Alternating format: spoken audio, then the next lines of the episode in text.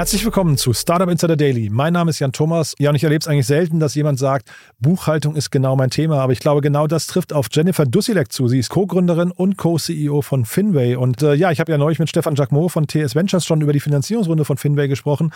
Ein tolles Unternehmen, die gerade knapp 10 Millionen Dollar eingesammelt haben für ein Firmenkreditkartenunternehmen, das sich aber ziemlich tief verzahnt in den einzelnen Geschäftsprozessen oder vor allem in den Finanzprozesse ihrer Kunden. Deswegen glaube ich ein sehr, sehr cooles Unternehmen und vor allem freue ich mich, dass ich mal wieder mit einer weiblichen Gründerin sprechen darf. Deswegen freut euch jetzt hier auf Jennifer Dussilek, die Co-Gründerin und Co-CEO von Finway. Startup Insider Daily. Interview. Sehr schön. Ja, wir gehen nach München. Jennifer Dussilek ist hier, Co-Gründerin, muss man sagen, und Co-CEO von Finway. Hallo Jennifer. Hallo Jan, freut mich hier zu sein. Danke. Freue mich, dass wir sprechen. Ja, und Glückwunsch zu eurer tollen Finanzierungsrunde. Vielen Dank. Ja, ich habe ja mit dem Stefan Jacquemot schon ausführlich über euch gesprochen. Der war auch ganz begeistert. Zumal es da ja alte Banden gibt. Äh, der, der kennt ja den Christian Weißbos aus eurem Team ganz gut. Ja, aber jetzt freue ich mich, dass wir sprechen. Äh, sag mal, ein diverses Gründerteam, immer was ganz Besonderes. Ne? Erzähl doch mal, wie es dazu kam. Ja, das stimmt. Äh, wir sind da, glaube ich, etwas besonders, wie wir alle zusammengekommen sind. Ähm, ich habe meinen einen Mitgründer über die Startup-Konferenz Start Summit kennengelernt in äh, St. Gallen. Und ähm, ja, habe damals in St. Gallen studiert und bin auf diese Messe gegangen, äh, einfach um auch in den ganzen Entrepreneurship-Bereich reinzukommen und relativ per Zufall ähm, Chava, mein Mitgründer, über den Weg gelaufen, der eben mit der äh, damaligen Idee von Finway auch schon ähm, an der Arbeit war. Und äh, das hat äh, dann ganz gut gepasst, weil ich äh, mich auch mit dem ganzen Thema Rechnungswesen halt sehr intensiv äh, auseinandergesetzt habe. Ich habe damals Rechnungswesen und Finanzen studiert und immer im Finance-Bereich gearbeitet. Und äh, genau, so kam das sozusagen mal ursprünglich zustande. Und unser dritter Mitgründer, der Philipp, kam dann bei uns remote im, im Team hinzu. Ähm, der saß damals schon in den USA an der Westküste und wir haben ähm, noch nach einem technischen Mitgründer gesucht und äh, beziehungsweise vielmehr Chaba hat nach einem technischen Mitgründer gesucht und ist da Philipp über den Weg gelaufen. Und so hatten wir dann von vornherein irgendwie ein virtuelles Setup, haben uns aber super gut verstanden. Und äh, damals war noch vor Corona, äh, ist Philipp auch noch ab und zu nach München gekommen. Und so konnte man sich dann auch mal in Persona treffen. Und dann haben wir das Ganze eigentlich über so ein äh, halbes virtuelles Setup gestartet. Jetzt weiß ich gar nicht, ob man dich bedauern soll, dass ihr Rechnungswesen macht oder beglückwünschen zu der guten Traction, ja?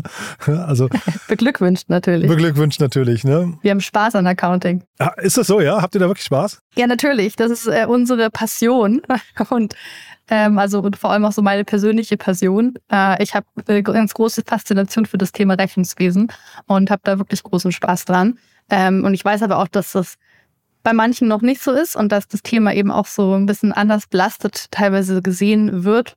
Und genau das wollen wir halt auch ändern, weil äh, Rechnungswesen äh, oder die ganzen Finanzen können einfach einen unglaublichen Mehrwert für das Unternehmen liefern und letztendlich ist ja auch eine Finanzabteilung dafür da, das restliche Unternehmen zu unterstützen und mit den richtigen Daten zu beliefern und äh, wird aber teilweise vielleicht noch nicht so gesehen und genau das wollen wir eben auch erbringen und da, dazu wollen wir beitragen.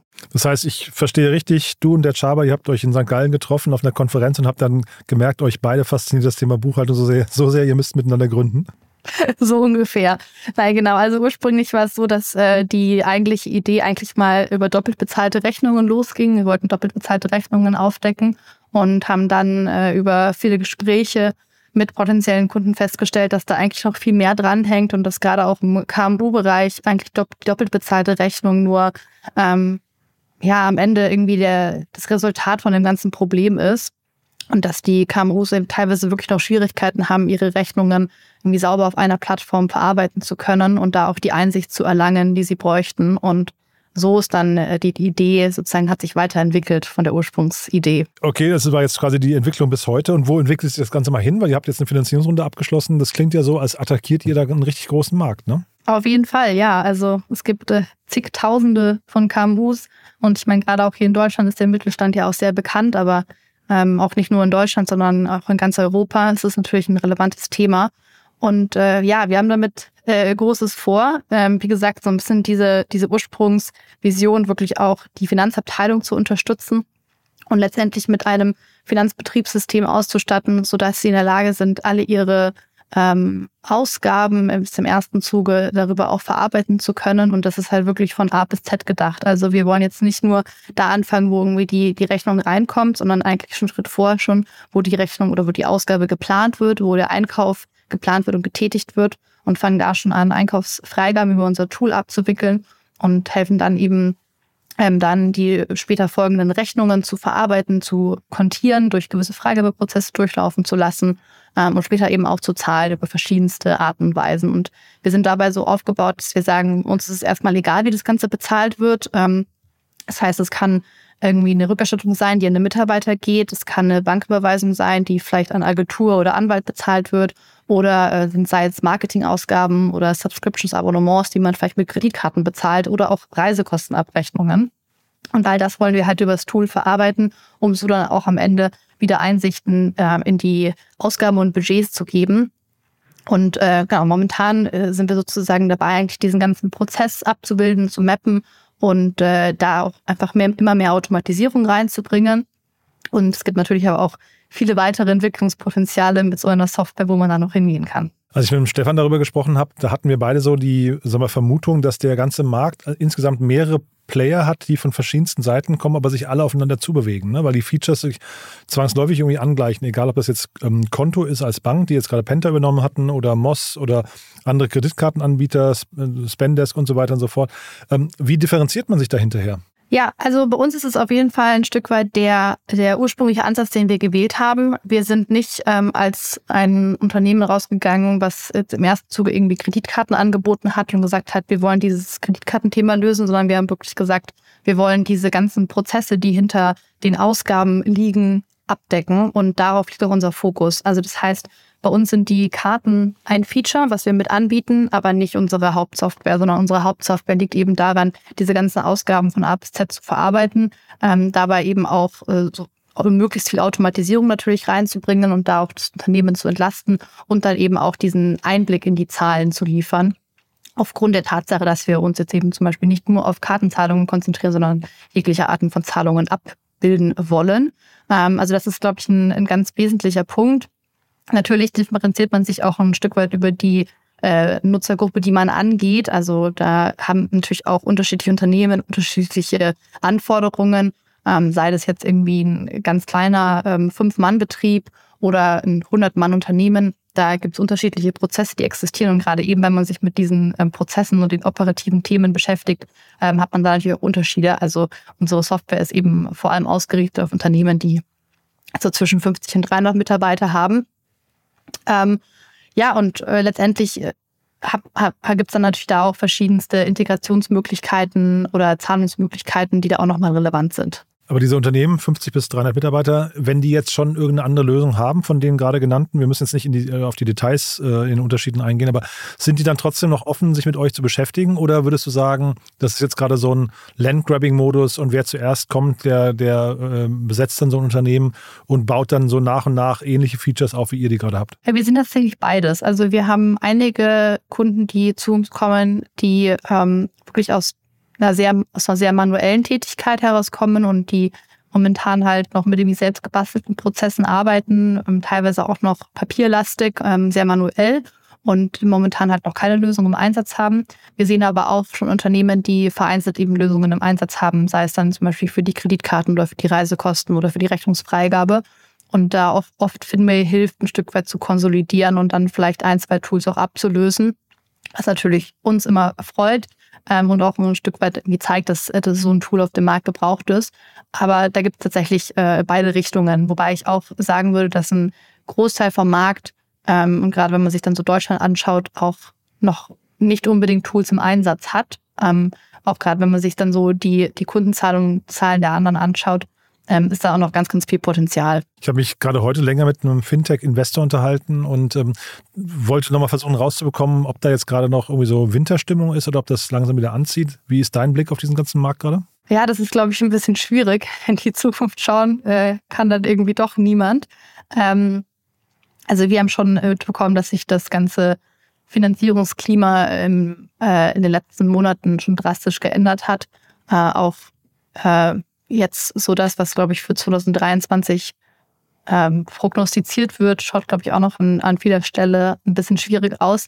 Na, letztendlich, worauf wir merken, wird halt immer mehr geachtet, ist das Thema Effizienz ähm, und wie man eben auch sein Geld am Ende investiert und was man daraus macht. Das ist, glaube ich, ganz, ganz wichtig. Und dann letztendlich auch das richtige Team und das richtige Produkt zusammenstellen zu können und da vermutlich auch ein Stück weit in der Produktentwicklung möglichst wenig Fehler zu machen und sich äh, möglichst oft für die richtigen Themen zu entscheiden, was natürlich auch immer nicht so äh, leicht äh, ist oder auch leichter gesagt als getan. Ähm, aber darauf versuchen wir halt auch wirklich einen Fokus zu legen und da zu gucken, dass wir möglichst äh, wenig irgendwie doppelt machen müssen oder möglichst, äh, möglichst oft den richtigen Weg letztendlich einschlagen.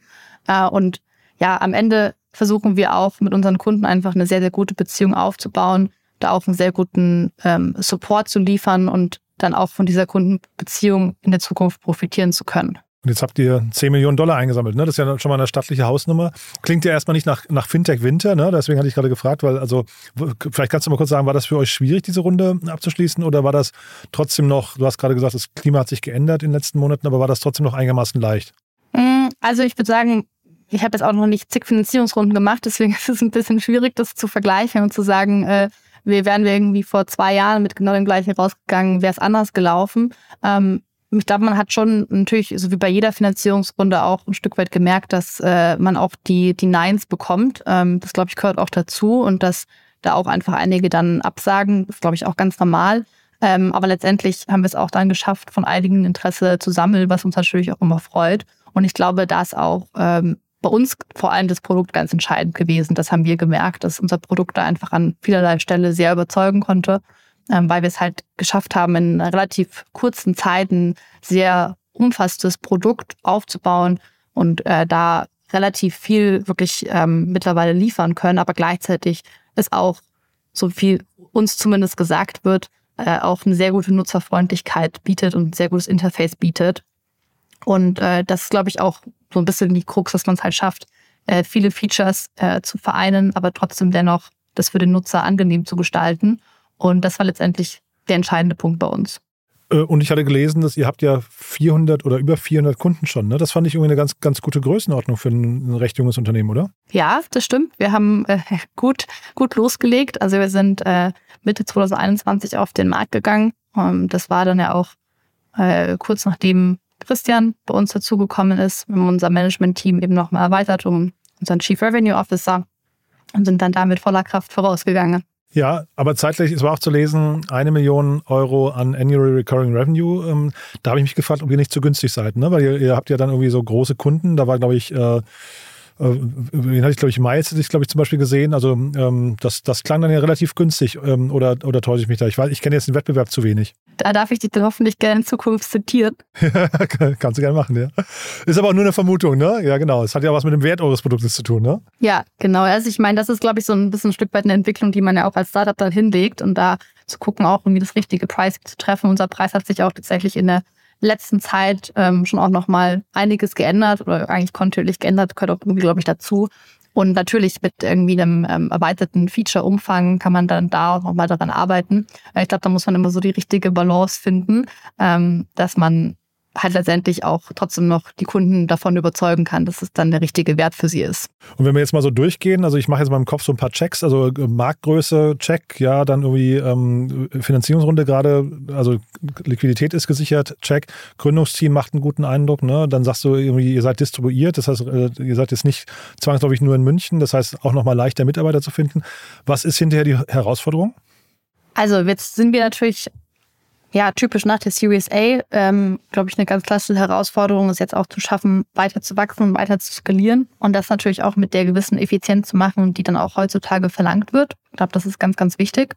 Ähm, aber ansonsten darüber hinaus, was wir jetzt momentan merken, wir sind jetzt auch ein Team von knapp 60 Leuten geworden, ähm, dass wir es auch einfach schaffen, so die richtigen Strukturen auch bei uns im Team zu etablieren, und da auch äh, alle Mitarbeiter immer regelmäßig mit den richtigen Themen auch abholen und da die richtigen Prozesse aufstellen, natürlich auch eine gewisse Automatisierung einfach in unsere internen eigenen Prozesse reinzukriegen und dann auch nochmal bei unserem Vertrieb auch solche Themen wie Partnerschaften zum Beispiel weiter auszubauen. Das sind wir jetzt auch gerade schon dran, ähm, sind wir auch schon mit einigen ähm, recht erfolgreich und das wollen wir natürlich auch noch weiter ähm, weiter ausbauen. Was sind das für Partnerschaften? Also wir haben sowohl Partnerschaften mit ähm, Beratungen, die äh, Finanz bei Finanzprodukten helfen und die zum Beispiel Startups oder auch andere Unternehmen da halt helfen und zum Beispiel auch als so Art Interim CFO reingehen, wenn da mal Not am Mann ist. und die sich dann natürlich auch ganz gut mit dieser ganzen Softwarelandschaft auskennen und dann auch für den Kunden ein Stück weit das passende Produkt auswählen können. Ähm, aber auch auf der anderen Seite arbeiten wir auch mit Steuerbüros zum Beispiel zusammen. Also nochmal von dem, von dem Team-Setup her, 60 ähm, Leute, wie geht das jetzt weiter bei euch? Also was sind denn so die, ist das jetzt, wird das jetzt ein reines Sales-Spiel bei euch oder ähm, ist das Produkt auch noch, ist also quasi Tech und, und Produktentwicklung weiterhin der, der Fokus? Bei uns auch weiterhin definitiv das Thema Produkt. Äh, wir haben viele Sachen vor, äh, die im Produkt auch noch folgen sollen und äh, da geht es wirklich eben, wie ich vorher kurz angesprochen habe, gerade um das Thema Automatisierung, dass wir es schaffen, da einfach auch gerade für die etwas lästigeren Prozesse den Mitarbeitenden noch mehr Arbeit auch abzunehmen und dann auch noch bessere Einsichten in die jeweiligen Budgets und Reportings zu schaffen, aber auch die Nutzerfreundlichkeit ähm, für alle Nutzergruppen äh, noch mehr zu steigern. Wir sind, wir sprechen ja sowohl mit der Finanzabteilung für unser Tool, aber letztendlich nutzt uns auch jeder Mitarbeitende oder die Abteilungsleiter. Und auch denen soll das Tool natürlich möglichst einfach gestaltet werden. Also das heißt, es geht auf jeden Fall weiter mit der Produktentwicklung. Ähm, da werden wir auch weiterhin noch rein investieren, aber nichtsdestotrotz äh, bauen wir natürlich auch unseren ähm, ganzen Go-to-Market-Bereich aus. Was sind denn so erfahrungsgemäß, wenn du jetzt nochmal Werbung machen darfst für euer Produkt, was sind denn so die äh, ein, zwei Features, wo alle Kunden leuchtende Augen bekommen? äh, ich weiß nicht, ob man sozusagen nur über die puren Features die Werbung machen sollte oder darf, aber ich glaube, ein ganz wichtiger Punkt ist, äh, zum einen die diversen Workflows, die man anlegen kann für die Rechnungsfreigabe oder auch für die Einkaufsfreigabe. Da sind wir mittlerweile halt sehr komplex aufgestellt, sodass als Unternehmen mit eben 100, 200 Mitarbeitern da alles so abbilden kann, wie es selbst auch möchte. Also mal so als Beispiel, äh, man könnte jetzt sagen, man möchte irgendwie einen äh, sehr generischen Freigabe-Workflow, dass einfach immer der jeweilige Kostenstellenverantwortliche eine Rechnung freigibt. Man könnte das aber auch sehr viel feingranularer stricken und sagen, auf Lieferantenebene möchte ich, dass wenn ich von einem gewissen Lieferanten eine Rechnung erhalte, dass dann Person X freigibt und vielleicht auch noch sogar Person Y. Und falls der Betrag über 10.000 Euro äh, wächst, dann soll auch noch mal der CEO freigeben. Also ein Beispiel. Also das ist was, was ähm, oft, äh, was oft sozusagen gefeiert wird. Und auf der anderen Seite aber auch ähm, das Thema der Zahlungen, also der, wie wir verschiedene Zahlungsmethoden bei uns im Tool mit einbinden. Und äh, wir haben eben zum einen unsere virtuellen und physischen Karten, die genutzt werden können. Wir haben aber auch die Möglichkeit, die Bank des Kundens zu verbinden und da einzelne, einzelne Zahlungen oder auch Sammelüberweisungen zu tätigen, sei das dann eben jetzt für die Agenturrechnung oder aber auch die Reisekostenabrechnung oder die Rückerstattung. Und dann eben darauf basierend diese Budgetauswertungen anzubieten. Und hier zu sagen, auf Kostenstellenebene zum Beispiel, zeige ich dem Unternehmen oder dem Abteilung, der Abteilungsleitung genau an, wie viel von ihrem Budget wurde bereits ausgegeben und wie viel ähm, ist aber auch bereits schon allokiert über potenzielle zukünftige Ausgaben, um da einfach auch einen gewissen Blick in die Zukunft schon zu haben. Jetzt hatte ich ja mit dem Stefan hier schon, dem hatte ich das schon erzählt, dass ähm, wir waren bei der Pentabank, die wurden übernommen von Konto. Ähm, und das war total interessant zu sehen. Also es kam für mich so ein bisschen, ähm, sag mal, aus dem Nichts sehr überraschend, diese, diese Übernahme. Äh, und ich, mir war gar nicht klar, dass ähm, Konto so viel stärker gefundet war und damit auch technisch schon so viel weiterentwickelt war als, als die Pentabank. Wie ist das in eurem Bereich? Siehst du da im Ausland irgendwie auch, ich weiß nicht, Unternehmen, die irgendwann anklopfen könnten, könnten sagen, hey, äh, Konsolidierung, Merger, wie auch immer, wäre doch eigentlich eine gute Idee? Ist äh, tatsächlich ein Punkt, wo wir aktuell noch nicht drüber nachdenken weil wir gerade schon den Fokus darauf legen, unser Produkt so weiter auszubauen, wie wir es uns vorstellen und wie wir auch das Feedback vom Markt kriegen. Und ich da jetzt momentan noch nicht äh, den Player sehe, der uns da als nächstes übernehmen wird, sondern eher ich die Möglichkeit auch sehe, dass wir mit natürlich potenziellen anderen Unternehmen auch kooperieren. Ähm, da glaube ich, ergibt sich auch ganz viel Potenzial. Ähm, da tut sich ganz viel im Fintech-Bereich. Und da gibt es auch ganz viele Anbieter, die sich dann halt eben auch ähm, potenziell nahtlos in unser Tool integrieren lassen. Ähm, muss jetzt da nicht auch unbedingt gleich über einen Mercher sein, aber um dann einfach auch da noch mehr Kundenwert zu liefern. Und letztendlich sind wir ähm, das Frontend zum Kunden, das die Plattform, die der Kunde sieht, wo er sich einloggt. Und äh, wir werden da auch zukünftig natürlich weitere, ähm, wir versuchen weiteren Wert zu schaffen, den aber nicht immer nur wir selbst erstellen, sondern der eben auch über Kooperationen kommen kann. Also ein bisschen so ein Plattformgedanke auch, ja? Genau. Mhm, ja, spannend. Ähm, du dann, also mit, mit den sag mal, Kernfragen sind wir eigentlich durch. Jetzt wollte ich dich trotzdem nochmal ansprechen zu deinem Mitgründer in den USA. Das ist ja wirklich nochmal ein spannendes Thema. Vielleicht kannst du da nochmal kurz so, ähm, ich weiß nicht, äh, Pro und Contra gegenüberstellen. Ich kann mir ja vorstellen, das ist also einmal super spannend. Man kann in zwei Zeitzonen irgendwie aufbauen, hat vielleicht auch schon einen Fuß in einem nächsten Markt, wobei ich vermute, eure Adaption in den USA-Markt ist wahrscheinlich, also vom Produktseitig wahrscheinlich gar nicht so einfach, ne? Aber äh, trotzdem das Thema Teamkultur, da wollte ich dich ja fragen, ist das, kriegt man das hin, dass man eine Teamkultur aufbaut, wenn einer des Gründerteams gar nicht vor Ort ist? Ich würde sagen, ja, weil äh, ich glaube, wir haben es hingekriegt. Äh, ich glaube, ein ganz klarer Vorteil von Finme, wenn man jetzt mal weg vom Produkt geht, ist unser Team. Ähm, wir sind, glaube ich, ein unglaublich starkes Team mit einer starken Kultur, die wir aufbauen konnten. Ich glaube, da tragen auch nicht nur, äh, das Gründungsteam dazu bei, sondern auch äh, die ersten Mitarbeitenden, die man dazu holt, haben da, glaube ich, einen ganz wesentlichen Einfluss. Ähm, letztendlich ein Stück weit der Vorteil war, man war auf ein virtuelles Setup eingerichtet äh, und das bevor es, bevor Corona kam und das irgendwie auch zur Normalität wurde. Äh, für uns war das schon normal, dass wir da irgendwie alle Calls oder alle Abstimmungen irgendwie via Calls machen müssen. Und ja, man ist natürlich ein Stück weit in verschiedenen Zeitzonen, was uns da definitiv jetzt auch einige Vorteile mit sich bringt, aber das bringt auch wieder Nachteile, ne? weil man muss dann irgendwie auch gucken, wie man sich abstimmen kann und es gibt halt auch nur ähm, bedingte Zeitslots, die sich sozusagen überschneiden. Ähm, aber letztendlich, wir haben es mittlerweile geschafft, glaube ich, in einem ja, sehr hybriden Setup trotzdem eine tolle Kultur zu schaffen. Und äh, natürlich hat man das irgendwie im virtuellen Setup versucht, über ja, Team-Events zu machen, verschiedenster Ebene, aber auch über Werte, die wir, wo wir uns sehr viele Gedanken dazu gemacht haben und die wir sehr versuchen, im Unternehmen zu etablieren und letztendlich eigentlich über die ganze Mitarbeiter-Wertschöpfungskette heraus versuchen, ähm, die einzuführen. Also wir achten auf unsere Werte schon ab dem Moment, wenn wir mit Kandidatinnen sprechen und die, ähm, die durch die verschiedenen Interviews durchführen, als dann auch später äh, bei der Evaluation auch der Mitarbeitenden. Wir versuchen aber auch über so kleine wöchentliche Check-ins regelmäßig darauf zu achten, ähm, ob die Werte bei, auch, bei uns im Team auch gelebt werden. Und ja, haben es da, glaube ich, geschafft, ähm, dennoch eine sehr, sehr tolle Kultur zu etablieren. Du, dann sind wir mit meinen Fragen, wie gesagt, durch. Ähm, wer darf sich denn melden bei dir? Ich habe gesehen, also ein paar offene Stellen gibt es. Ähm, zeitgleich klang das gerade so, als würdet ihr auch auf Partner oder für Partnergespräche offen sein. Noch jemand? Ja, ich glaube, du fasst es schon ganz gut zusammen. Ähm, auf jeden Fall, genau, bei den offenen Stellen vorbeigucken. Ähm, wie gesagt, wir sind gerade aktuell dabei, auch das Thema Partnerschaften auszubauen und letztendlich aber auch äh, jedes äh, Startup oder mittelständische Unternehmen, was äh, die Relevanz für so eine Lösung sieht, ähm, sei das eben vielleicht äh, aus dem Setup heraus, dass man noch gar nichts hat und sich da erstmal jetzt nach einer Erstlösung umschauen möchte. Oder aber auch, dass man vielleicht schon ein bestehendes Setup hat. Auch da haben wir äh, jetzt einige Male mitbekommen, dass es auch ähm, Sinn ergibt, da nochmal drüber zu gucken und zu gucken, ob das auch das Richtige für einen ist. Deswegen darf man sich da natürlich gerne jederzeit bei mir melden. Und ich habe gesehen, es gibt zumindest, einen, ich weiß nicht, ob der funktioniert, weil es gibt einen Button, der heißt kostenlos testen, ne? Genau, wir haben die Möglichkeit, dass man eine Trial bei uns anfragt. Ähm, die bekommt man dann auch direkt und kann eben das Ganze erstmal selbst ausprobieren oder alternativ kann man sich eine Demo bei uns buchen und darf dann bei einem, mit einer Kollegin oder einem Kollegen aus unserem Team sprechen und bekommt das Tool einmal gezeigt. Jennifer, du, dann hat mir das großen Spaß gemacht. Haben wir irgendwas Wichtiges vergessen? Ich glaube, wir haben alles gut abgedeckt. Danke dir, Jan. Perfekt. Danke dir ne? und bis zum nächsten Mal. Weiterhin viel Erfolg. Dankeschön, ebenso. Startup Insider Daily, der tägliche Nachrichtenpodcast der deutschen Startup-Szene. Ja, das war Jennifer Dusilek, Co-Gründerin und Co-CEO von Finway. Schaut euch das Unternehmen mal an. Ich finde es auf jeden Fall ziemlich cool, muss ich sagen. Und fand auch die Geschichte sehr cool und auch den Aspekt, dass man ja eigentlich eine Remote First Company gebaut hat mit einem der Co-Gründer in den USA. Auch eine besondere Konstellation. Ich fand es also von vorne bis hinten irgendwie ziemlich cool.